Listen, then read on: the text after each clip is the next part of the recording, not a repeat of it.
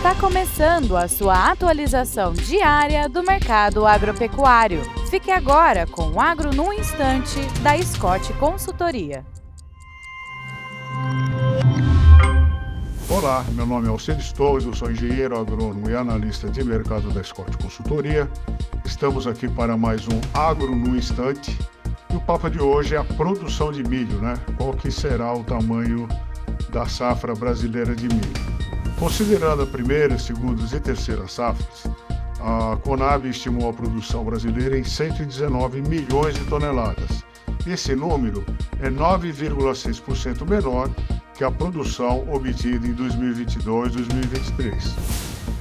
essa queda na produção está relacionada à perspectiva da menor área a ser semeada na atual temporada, frente à safra passada, e também ao estimado no último levantamento, que foi feito em outubro, ao passo que a produtividade foi praticamente mantida, ou seja, essa queda está relacionada à redução da área semeada.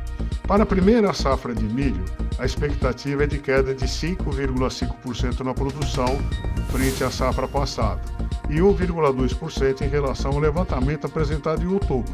A produção está estimada em 25,8 milhões de toneladas. Houve, houve novo corte na estimativa diária com a cultura para a atual temporada, menos 1,1% em novembro, frente à estimativa de outubro, eh, cuja redução fora de 0,1%. Para a segunda safra de milho, a área, produtividade e produção estimadas foram mantidas em relação ao levantamento de outubro.